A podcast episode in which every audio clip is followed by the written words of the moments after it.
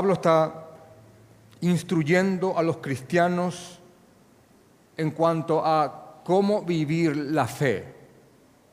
Una y otra vez lo estamos diciendo y una y otra vez lo vamos a seguir manifestando, que en Romanos capítulo 12 Pablo va mucho a lo práctico, a lo vivencial. A partir de Romanos capítulo 12, Pablo va a instruirnos en cuanto a cómo vivir nuestra fe. Y él inicia diciendo de que por las misericordias de Dios, y hoy perfectamente podemos decir que las misericordias de Dios están plasmadas del capítulo 1 al 11, y la misericordia de Dios es la bondad que Dios tuvo para con nosotros y cómo Él en su plan soberano nos salvó. Después de eso, Él dice que por estas misericordias nos ruega, nos implora que nos entreguemos como sacrificios vivos, agradables y vivos. Y estoy parafraseando el texto. No, no, no se queda solamente ahí, en tirar hacia la atmósfera que flote, vamos a entregarnos como sacrificios vivos, sino que él, él porque eso podría alguno ponerse a, interpretarlo como mejor le parezca. Él empieza a detallar qué es vivir como un sacrificio vivo y empieza a guiarnos en cuanto a qué tiene que ser, a cuál tiene que ser nuestra postura para con Dios. También empieza a, a guiarnos en cuanto a cuál tiene que ser nuestra postura con, con el mundo, en la iglesia, cómo usar nuestros dones, cómo relacionarnos con los creyentes, con los no creyentes e inclusive cómo relacionarnos con nuestros enemigos. Así que no, no, no, no hay aquí un, un, cambio de tema, no es que vamos a leer esto que dice, sométase toda persona a las autoridades superiores, porque no hay autoridad sino de parte de Dios y las que hay por Dios han sido establecidas, de modo que quien se opone a la autoridad, a lo establecido por Dios, resiste y los que resisten acarrean condenación para sí mismos. Hermanos, lo que Pablo está diciendo aquí es que cada creyente debe someterse a su gobierno. Y yo sé que en estos tiempos eso suena un poco duro, pero lo que yo pretendo eh, mostrarte hoy y lo que pretendo demostrarte a través de también otros textos es de que Pablo va a enseñarnos aquí en cuanto a cuál debe de ser la actitud de un creyente para con sus autoridades civiles. Y estas son autoridades civiles. De hecho, que más adelante habla acerca de magistrados, habla inclusive de vengadores de Dios que tienen la espada para castigar a los que hacen mal. Entonces, la pregunta aquí que se responde es en cuanto a cómo vivir, porque Pablo viene hablando de cada esfera de la vida del hombre, con Dios, en la iglesia, con los hermanos, con los no hermanos y con los enemigos. Bueno, ahora también va a instruirnos a cómo comportarnos con las autoridades que Dios ha puesto en nuestras vidas. Y eh, me he inspirado en, los escritos de Hendrickson, de William Hendrickson sobre romanos. También siempre miro las prédicas de Sugel Michelin y realmente lo que encontré en estos dos hombres, más otros comentarios, eh, creo que la postura es clara y, y también el direccionamiento. Así que vamos a responder lo siguiente. ¿Cuál es la postura de un creyente para con sus autoridades cuando este texto inicia con la palabra sométase, eh, la pregunta es, ¿qué implica y hasta dónde abarca este sometimiento? ¿Hasta dónde? Y vamos a poner ejemplos bíblicos en cuanto a hermanos que se encontraron en circunstancias en las cuales tuvieron que elegir obedecer a los hombres o obedecer al Señor. Así que repito, el texto dice, sométase toda persona a las autoridades superiores. Porque no hay autoridad sino de parte de Dios y las que hay por Dios han sido establecidas. De modo que quien se opone a la autoridad, a lo establecido por Dios, resiste y los que resisten acarrean condenación para sí mismos. Yo sé que leer este texto en medio de todo lo que está ocurriendo en medio de todo lo que vemos que está pasando en el mundo entero, en nuestros gobiernos, la corrupción reinante en este país, que es que es evidente, no hace falta ni siquiera tratar de probarlo con, con mucha fuerza, sé que leer este texto podría sonar bastante desagradable. A mí me, me, me, lo suena así en mi carne y en mi pensamiento caído aún, en esa parte que aún está caída en mi corazón. Ahora, solamente quiero primeramente iniciar estableciendo lo siguiente, que si pensás que esto suena desagradable, quiero llevarte al contexto de los hermanos que leyeron esto para que veas si a ellos le habrá parecido más o menos desagradable esto. Yo sé que no es lo mismo leer este texto en Paraguay que leerlo en Venezuela o en Cuba o en Corea del Norte o en Afganistán. Pero quiero solamente primeramente establecer el escenario en el cual algún creyente en Roma dijo, hermanos, carta de Pablo, y se paró, no en una iglesia porque no podían congregarse abiertamente, se congregaban en casas o inclusive en catacumbas, que eran túneles subterráneos donde se dejaban a los muertos, y ahí con el hedor de los cadáveres putrefactos se juntaba la iglesia y ahí adoraba al Señor y estudiaban la palabra. Libros como Justo González, también Fletcher y otros dan, dan documentos más amplios sobre esto. También otros libros de historia universal, ni siquiera de, tinte cristiano, hablan de cómo se comportaba la iglesia en los primeros tiempos, en los primeros siglos, en especial en Roma. Así que eh, llega carta de Pablo, cristianos en la capital del imperio del momento, Roma, la capital, Roma, y estaban ahí leyendo esto, y solamente quiero eh, decirles que esto habrá sido tan chocante para ellos como tal vez te lo está sonando a vos. Solamente déjenme decirle los primeros cinco emperadores que, estuvieron en el Imperio Romano y quiero mostrarte quién, quién, era el emperador cuando esta carta fue emitida y cuando los cristianos en Roma estaban leyéndola. Eh, Augusto, el primer emperador, fue del 27 antes de Cristo hasta el 14 después de Cristo. Tiberio fue del 14 después de Cristo hasta el 37, fue el emperador que, reinaba cuando Jesús caminó sobre la tierra. Después de Tiberio viene un hombre que se llamó Calígula. ¿Han oído alguna vez de él? Calígula. Terrible. Del 37 al 41 después de Cristo. Después de él viene, su, viene Claudio, del 41 al 54. Y después del 54 al 68, y atiendan esto, viene Nerón. La carta de los romanos fue escrita aproximadamente entre el 56 y 58. Quiere decir que los cristianos que estaban leyendo esta carta, sométase toda persona a las autoridades, estaban leyéndola bajo el imperio de Nerón. Y si alguien dice, bueno, pero ¿qué hay con Nerón? ¿Es peor que mi presidente? Bueno, déjame, déjame explicarte un poquitito quién era Nerón. Nerón era sobrino de Calígula y Calígula era un demente, era su sobrino y Nerón lo vio como un ejemplo. Fue eh, emperador desde adolescente, aproximadamente 13 años. Así que eh, los documentos de historiadores como Tácito y Suetonio documentan que este era un, niño egocéntrico y, demente. Era, era, inclusive se, lo estudia en criminología como una mente psicópata.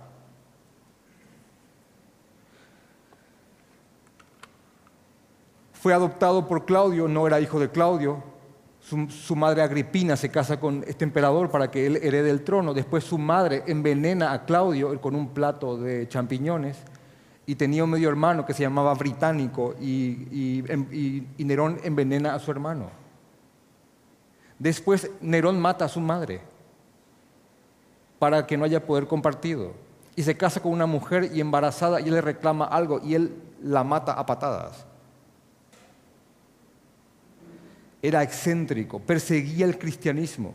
No solamente eso, también quiero decirles que eh, en el 64 después de Cristo habría lo que se eh, habría pasado lo que se conoce como el gran incendio de Roma y Nerón culpó a los creyentes e inició la primera persecución masiva en contra de cristianos. Este emperador lo hizo. Y los crucificaba y los empalaba.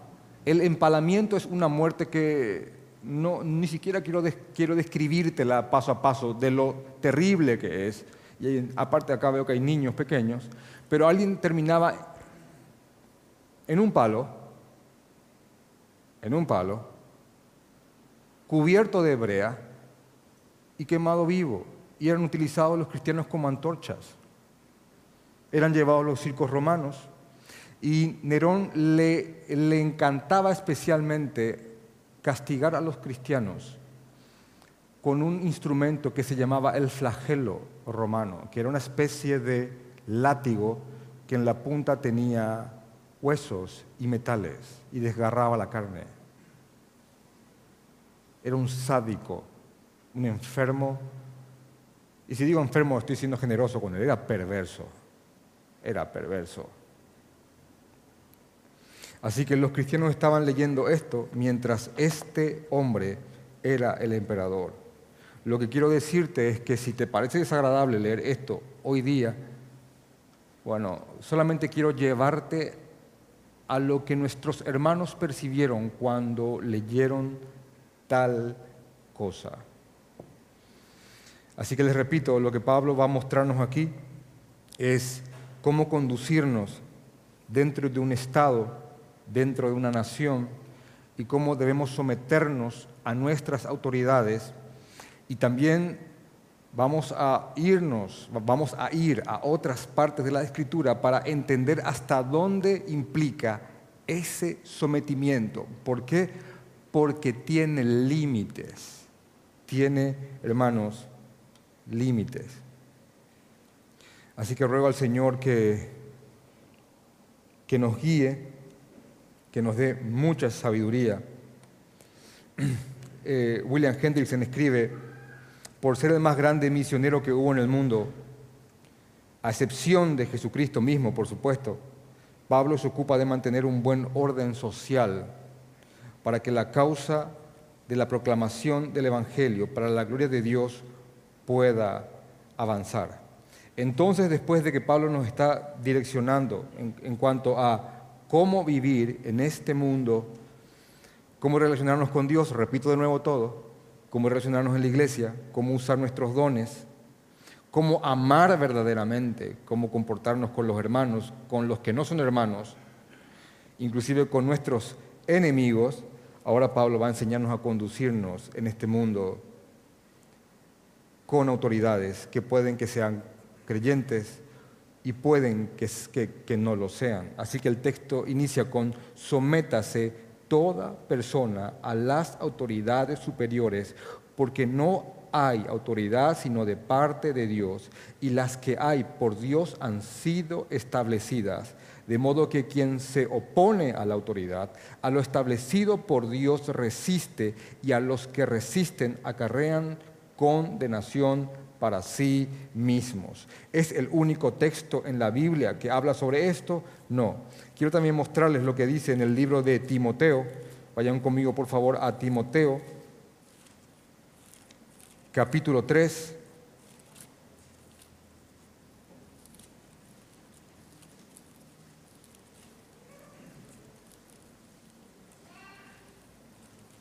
el pastor se volvió oficialista. No, hermanos, vamos a, vamos a, a seguir el consejo de Dios.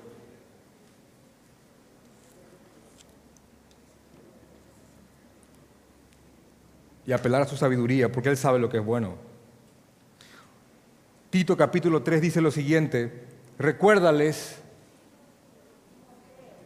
perdón, perdón, perdón, discúlpeme, discúlpeme es Tito. Eh, gracias. Gracias a los vereanos presentes. Eso habla muy bien, ¿eh? Tito 3, ahora sí. Tito, un discípulo de Pablo, Pablo le escribe lo siguiente y le dice, recuérdales que se sujeten a los gobernantes y autoridades. Recuérdales, porque es algo que ya les había dicho. Así que recuérdales, recuérdales que se sujeten a, los gobernantes y autoridades, que obedezcas, que estén dispuestos a toda buena obra. Y es lo que dice. ¿Algún otro texto que hable sobre esto? Sí. Vamos por favor también a Segunda de Pedro.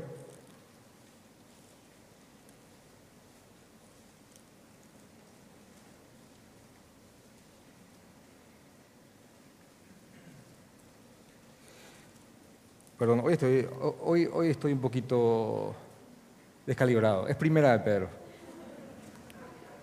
Disculpen. ¿No le ha pasado nunca a ustedes?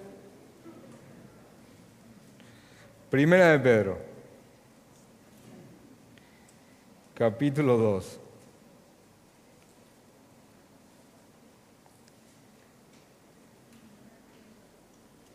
Sí, primera de Pedro, capítulo 2, versículo 13, dice, por causa del Señor, someteos a toda institución humana. Eso es por si, alguna duda queda. Someteos a toda institución humana ya sea al rey como a superior, ya a los gobernantes como por él enviados para castigo de los malhechores y alabanza de los que hacen el bien. Así que tenemos estos dos textos, aparte de Romanos capítulo 13, que nos hablan acerca de someternos a toda autoridad, de someternos a toda autoridad. Cuando Daniel estaba en Babilonia, una de las cosas que, Daniel había dicho al, al rey era, era, que todo su poder, toda su autoridad le fue conferido, le fue dado, hermanos, por el Señor.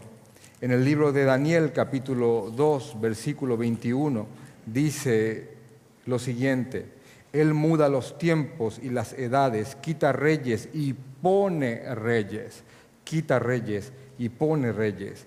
Da la sabiduría a los sabios y la ciencia a los entendidos. Más adelante también en Daniel capítulo 2, versículo 37 y 38, cuando él habla con el rey, dice, tú, oh rey, eres rey de reyes, porque el Dios de los cielos te ha dado reino, poder, fuerza y majestad. ¿Por qué? porque el Rey de los cielos te ha dado reino, poder, fuerza y majestad, y donde quiera que habiten hijos de hombres, bestias del campo y aves del cielo, Él los ha entregado a tu mano y te ha dado el dominio sobre todo. Tú eres aquella cabeza de oro, advirtiéndole acerca de, algunas cosas. Así que vemos en Daniel capítulo 2 que cada rey ha sido puesto por el Señor. No solamente eso, cuando vamos a Juan capítulo 19 y estaban interrogando a nuestro Señor Jesucristo, a nuestro amado Señor Jesucristo, en Juan capítulo 19, cuando Pilato habla con Jesús y empieza toda esa, esa, discusión acerca de que si él es culpable o no es culpable. Sale Pilato y dice, no he hallado ninguna culpa en él. Y todo el mundo decía, pero crucifícale, nosotros sí, por nuestra ley este está condenado, vamos a que se, que se condene porque se hace hijo de Dios. Pilato tenía miedo, pero tampoco quería quedar mal con el pueblo. Entonces Pilato buscando que de alguna forma Jesús tenga algún descargo sobre todo lo que le estaban acusando o diciendo, Pilato se para frente a Jesús y le dice, Juan 19:10, entonces le dijo, a mí no me hablas, a mí no me hablas, ¿no sabes que tengo autoridad para crucificarte y que tengo autoridad para soltarte? Es la pregunta que Jesús, que Pilato le hace a Jesús como un reclamo. A mí no me hablas, a mí no me contestas, ¿no sabes quién soy yo? Yo soy el que tiene tu vida a mis manos, le está diciendo prácticamente.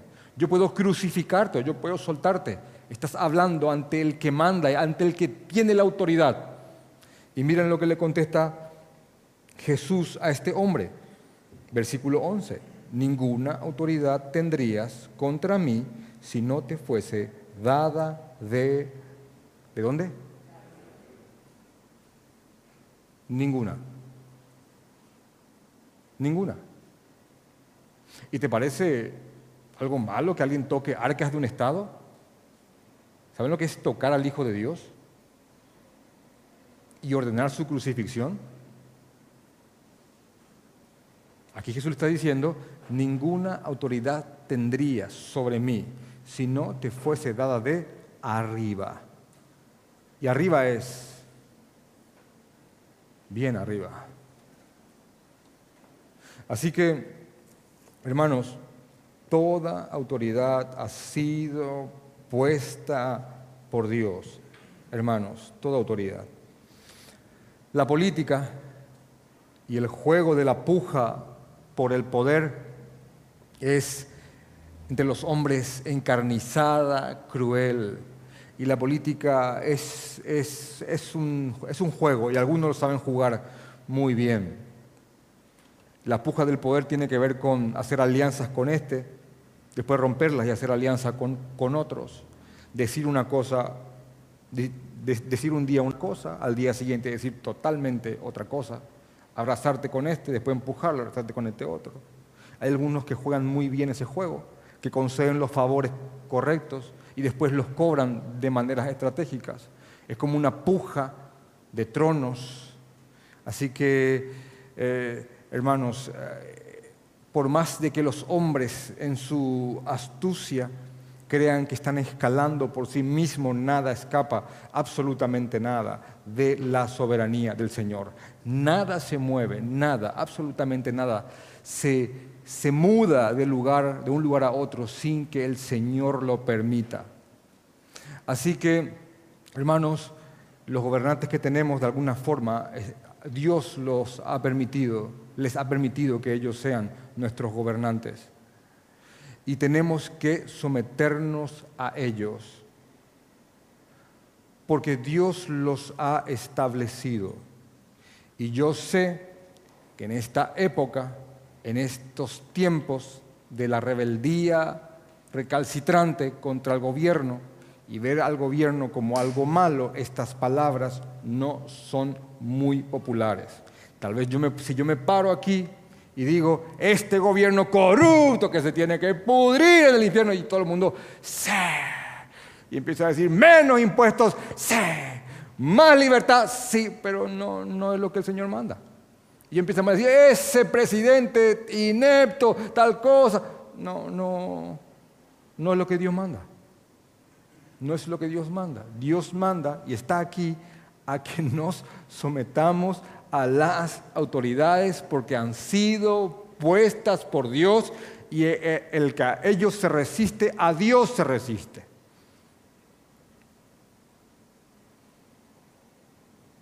Pilato fue puesto por Dios. Te pregunto, ¿Pilato fue puesto por Dios? ¿Sí o no? ¿Dios le dio autoridad a Pilato para que crucifique a Jesucristo? ¿Sí o no? Sí. Vamos hermanos, sí. Sí le dio.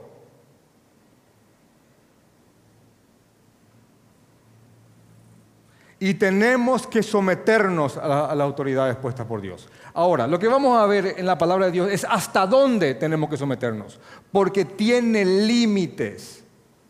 Pero la Biblia nos muestra y nos guía cómo tenemos que comportarnos y qué actitud tomar ante, ante ellas.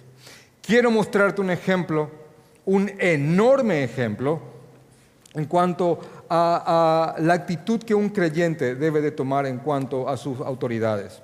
¿Se acuerdan que este, que este es el Pablo, que, Pablo dijo ahí en Romanos capítulo 3, 12, eh, al final, que no maldigamos a nadie, ¿verdad? ¿Se acuerdan eso? eso? No maldigas a tus enemigos. Bueno, te voy a, te voy a, te voy a mostrar lo que, lo que le pasó a Pablo. Hechos capítulo 23. Quiero mostrarte algo. Hechos capítulo 23. Y quiero nomás que tengas en cuenta em, lo, que, lo que Pablo dice en Romanos 12, de que no maldigas a nadie, a, nadie que te haga mal, sino que eh, dale alimento, dale cobijo, dale agua si tienes sed, para que pongas inclusive ascuas de fuego sobre su cabeza. Ahora, miren por favor lo que dice este texto, lo que le ocurrió al, al Pablo que predica estas cosas. En Hecho capítulo 23 dice lo siguiente, entonces Pablo mirando fijamente al concilio, dijo, varones hermanos, yo con toda buena conciencia he vivido delante de Dios hasta el día de hoy. Entonces, miren lo que ocurre en el versículo 2. El sumo sacerdote Ananías ordenó entonces a los que estaban junto a él que le golpeasen la boca. La escena es Pablo, el concilio, dando testimonio y argumentando por qué Jesús es el Cristo, y estaba ahí con, con dos que tenía al lado, y él dice, bueno hermanos, hermanos, hermanos, hermanos, quiero decir de que yo tengo una buena conciencia delante del Señor. El sumo sacerdote hace este gesto.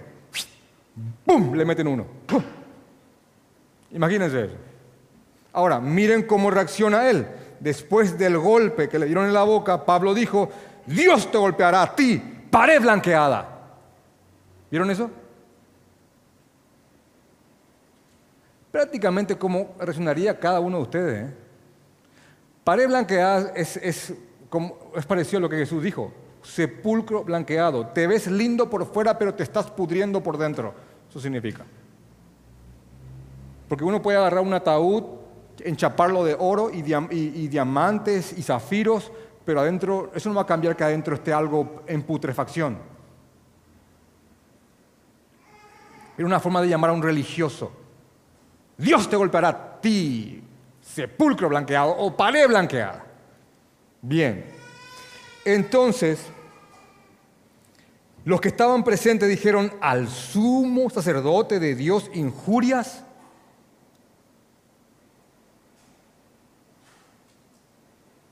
Y me gusta cómo le explica un predicador, porque dice, dice lo que Pablo no dice primero. No es que Pablo dice, sí, porque no es creyente y porque es un religioso y que se pudra y que Dios le va a dar con todo también a él. No dice eso.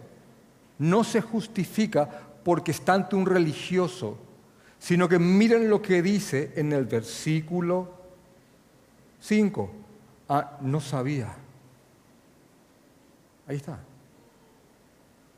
No sabía.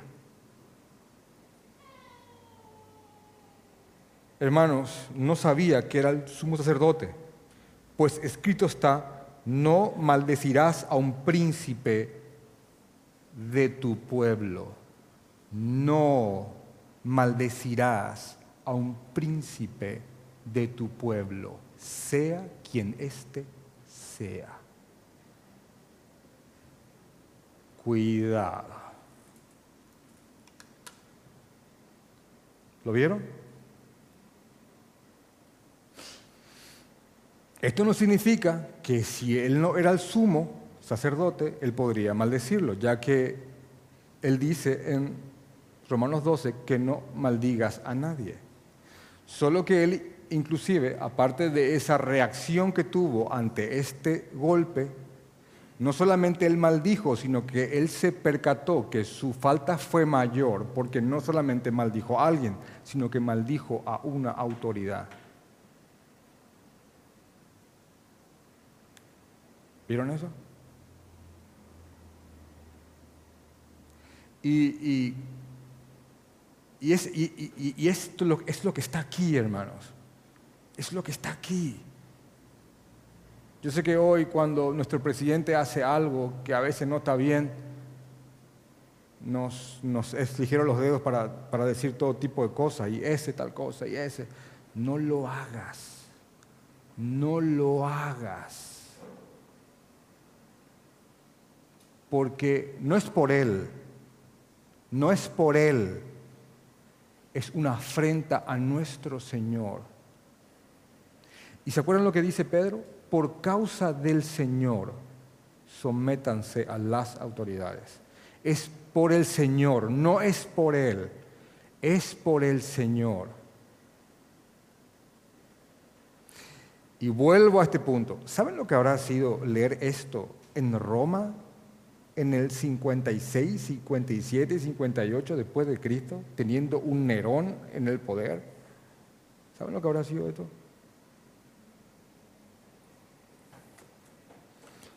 La mayoría de los creyentes en Roma eran judíos, la mayoría. Y los judíos odiaban a los romanos, los odiaban con todo su ser. Y no, y, no perdían la más mínima oportunidad, el más mínimo hueco que se abría para, para levantarse en contra del yugo romano. Así que leer estas cosas habrán sido enormemente eh, eh, confrontativas para ellos.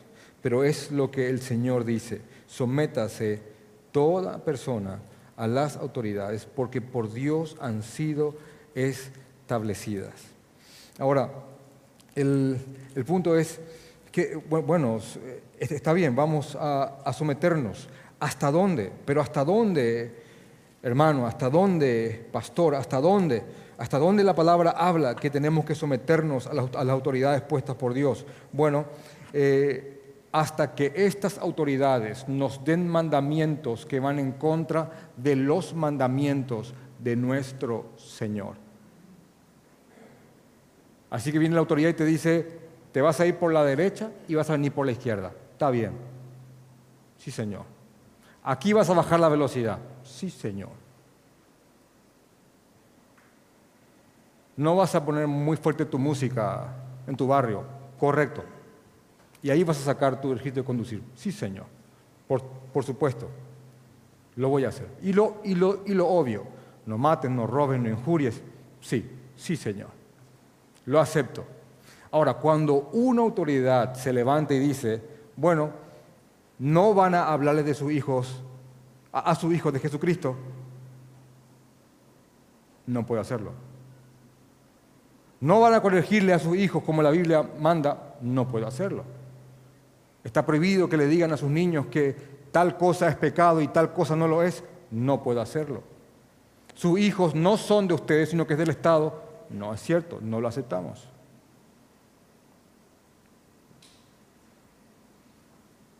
En los colegios no se va a hablar de Jesús ni de Dios, pero sí vamos a hablar de estas ideologías. No podemos, no podemos aceptarlo.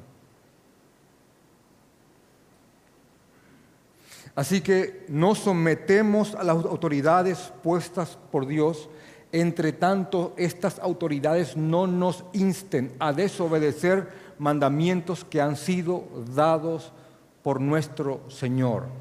Y quiero ponerle un ejemplo bíblico, porque yo, bueno, esto no es una clase de economía política, tampoco eh, voy a ponerme a regir cada caso, y este caso, pastor, y este caso, pastor, y este caso, pastor, porque no terminaríamos nunca.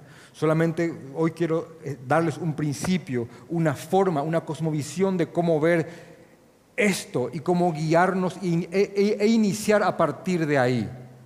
¿Por qué? Porque en el libro de Hechos, por favor, vayan conmigo en el libro de Hechos, donde vamos a encontrar un excelente ejemplo en cuanto a cómo se comportaron hermanos nuestros. En el libro de Hechos, capítulo 4 habla acerca de Pedro y de Juan. Hechos capítulo 4. Pedro y Juan estaban predicando y predicando el Evangelio con fervor, que Cristo es el Señor y que no hay otro camino, estaban predicando estos hombres. No solamente eso, en ellos estaba vigente el don de hacer milagros y estaban haciendo milagros de aquí para allá y la gente se acercaba y hablaba con ellos y creían y miles estaban creyendo en Jesucristo. Ese es el contexto de este texto de Hechos capítulo 4.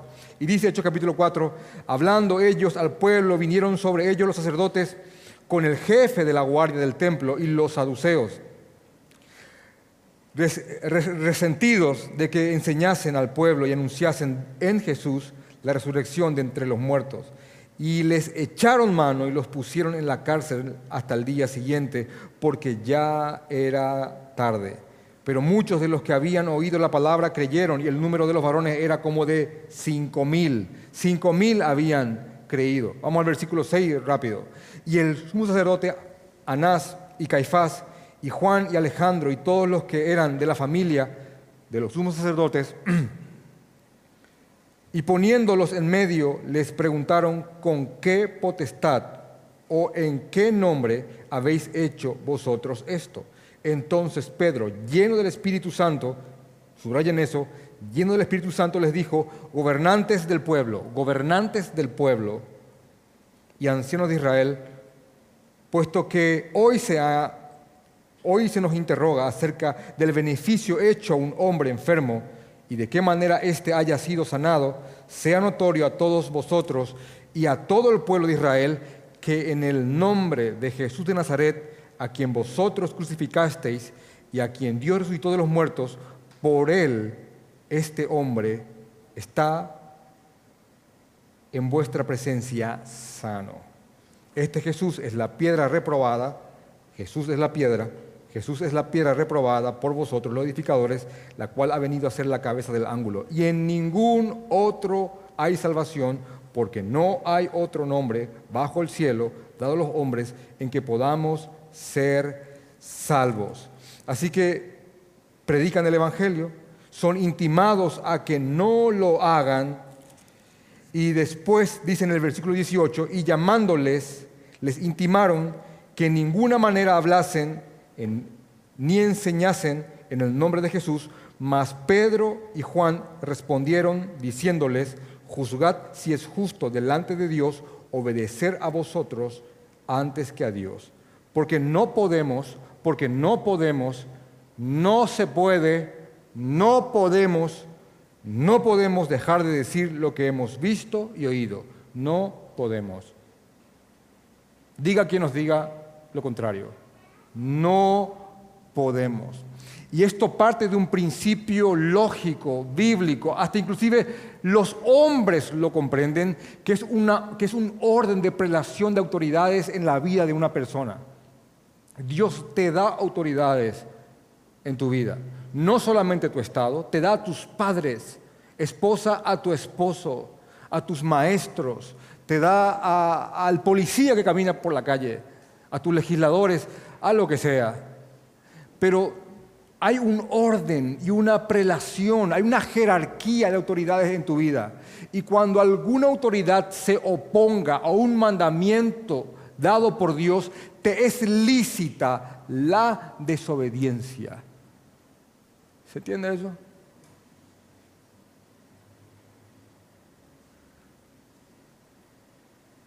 Así que si alguien te dice, alguna autoridad en tu vida te dice, no hables de Jesús, no hables de Jesús, bueno, en, otra cosa, en otras cosas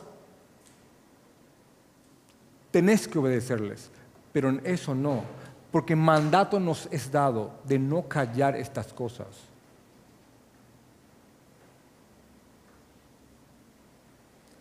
Sea la autoridad que sea. Así que la Biblia misma habla de un sometimiento y a la vez habla de la limitación de ese sometimiento. Pero entre tanto, estas ordenanzas no nos lleven a pecar contra nuestro Dios, hermanos, eh, tenemos que obedecerlas. Tenemos que hacerlo. En el contexto romano, pasaba lo siguiente. Un, escritor que se llama Francis Schaeffer, historiador, que inclusive hace una serie de documentales, y una se llama La Era Romana, eh, dice lo siguiente. El contexto de los cristianos en Roma era sumamente complicado. Y si habrían ellos adorado a Dios y al César habrían estado a salvo, pero ellos rechazaron todo sometimiento a cualquier pensamiento sincrético. ¿Qué significa eso? Roma no estaba en contra de que se adore a Jesucristo. No estaba en contra. Roma no perseguía al cristiano porque el cristiano seguía a Cristo. Roma perseguía al cristiano porque el cristiano solamente seguía a Cristo. ¿Se entiende la diferencia? Uno podía ser cristiano en Roma, pero si prendía un incienso al, César, podría después hacer lo que quería. Absolutamente lo que, lo que quería. Le digo esto porque el mismo hombre que nos está mostrando aquí que nos sometamos a toda autoridad puesta por Dios, es el mismo que pasajes atrás nos dice en Romanos capítulo 10 que el que confiese con su boca que Jesús es el Señor y creyere en su corazón, éste será salvo. Y esta es una ordenanza que conlleva también una desobediencia. ¿Por qué?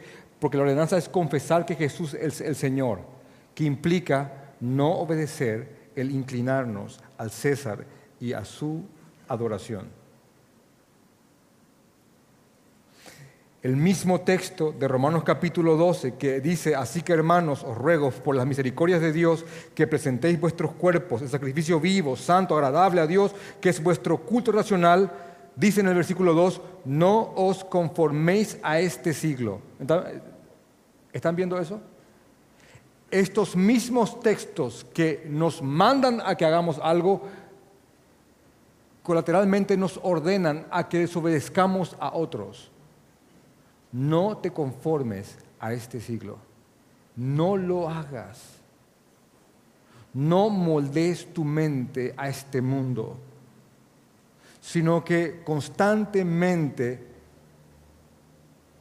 está renovándola con la, con la palabra del Señor.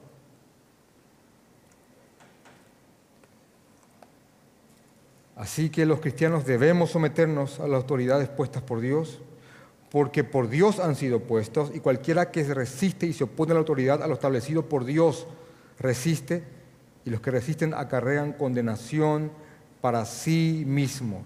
Y dice el versículo 3, voy a leerlo como un plus, porque los magistrados no están para infundir temor al que hace el bien, sino al malo.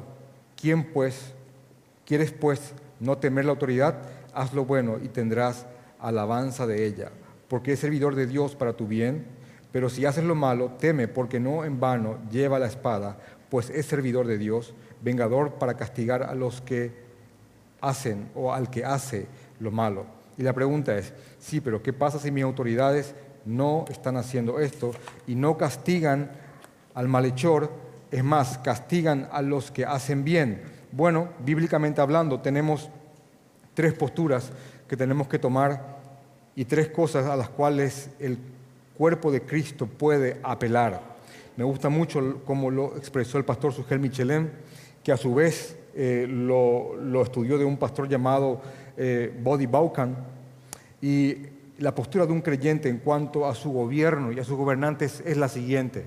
Primeramente, hermanos, tenemos que orar, orar. Como dice, segunda, como dice 1 Timoteo capítulo 2, versículo 1 y 2, que tenemos que gobernar por toda persona que está en silla de autoridad orar, hermanos, orar. ¿Para qué? Para que vivamos tranquila y reposadamente. ¿Para qué vivir tranquila y reposadamente? ¿Solamente para tener una vida confortable? No, para poder hacer avanzar el Evangelio.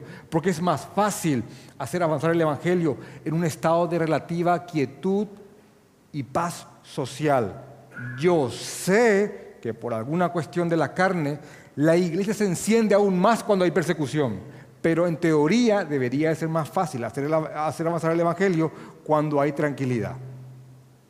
A veces no la aprovechamos. Así que dice 1 Timoteo capítulo 2, 1 al, 2, orar por toda persona que está en autoridad. Orar, hermanos.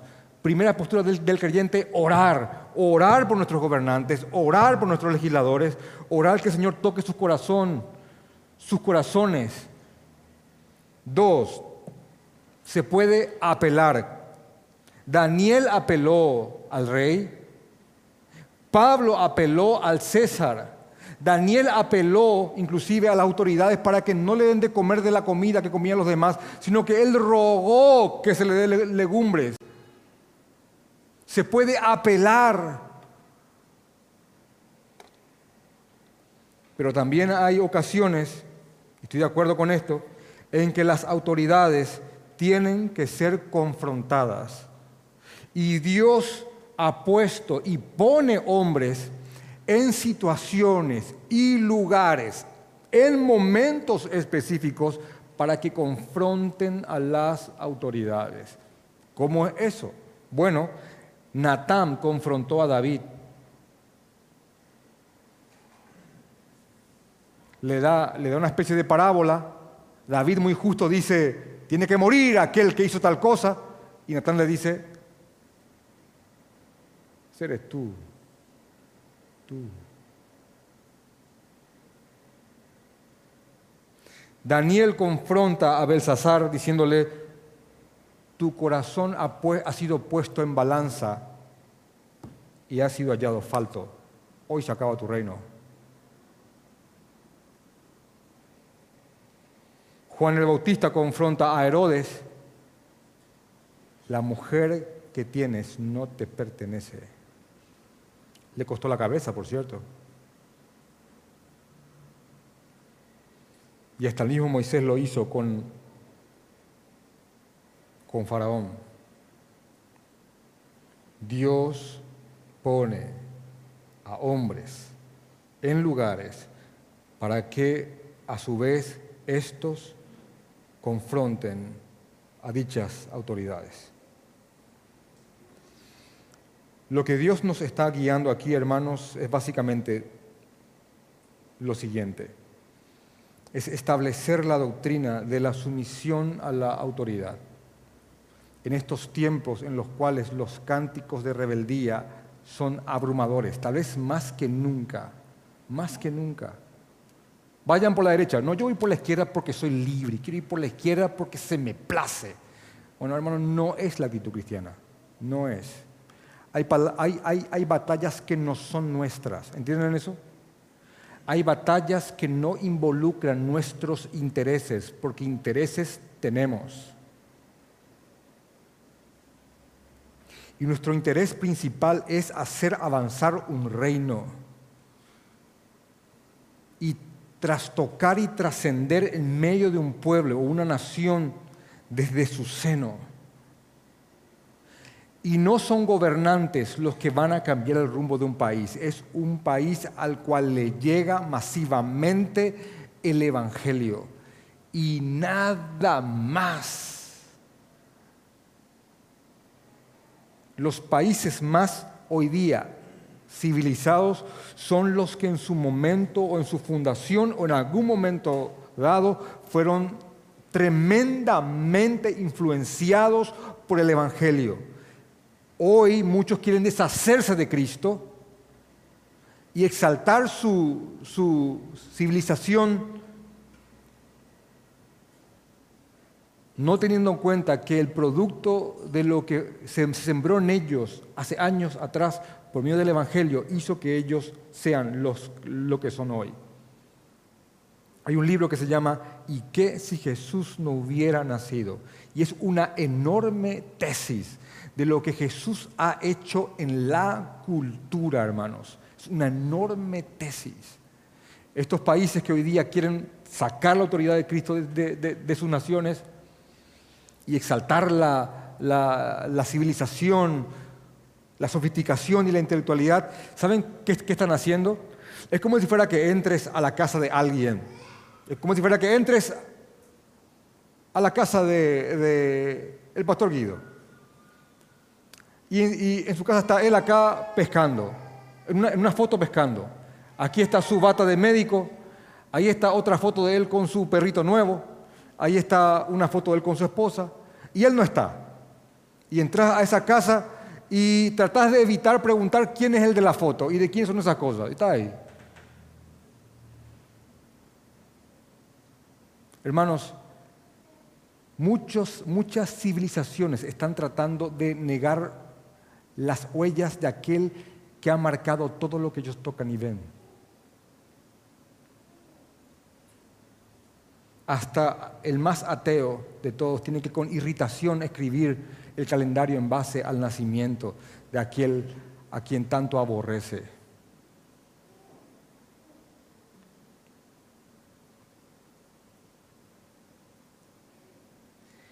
No hay forma alguna que hagamos un cambio sustancial en ninguna nación y que tengamos autoridades sanas si es que nobles, si es que no trasciende el Evangelio en nuestras naciones.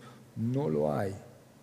Así que nuestra forma de pelear no es a través de ir a incendiar cosas, no es, no es lo que Dios manda no es con carteles e insultos, no es. No es. No es poniendo en nuestras redes sociales ese presidente inepto tal.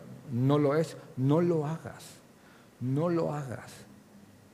Entonces, ¿qué hacemos? Oremos, apelemos. Y si estamos en el lugar correcto, exhortemos y confrontemos. Y sometámonos, entre tanto, que no nos insten y no nos guíen a desobedecer a nuestro Señor.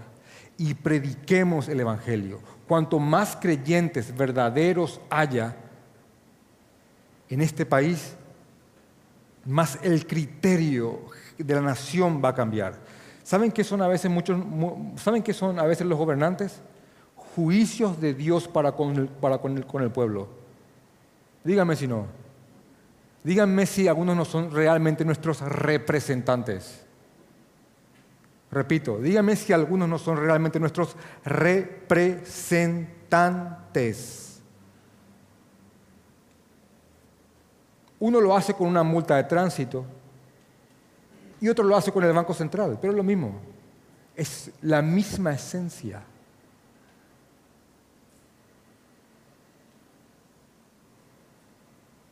Uno practica el nepotismo en su barrio, otro lo hace desde el Palacio de los López. Es lo mismo, es lo mismo. Es uno de nosotros ahí.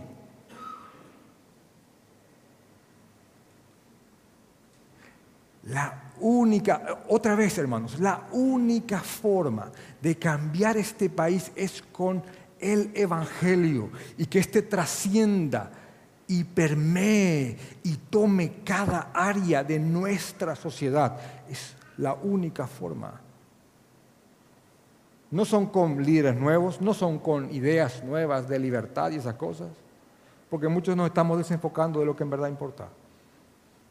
Tiene que ver con hacer avanzar un reino. No hay otra forma de hacerlo que no sea a través de la cruz de nuestro Señor Jesucristo. Vamos a orar.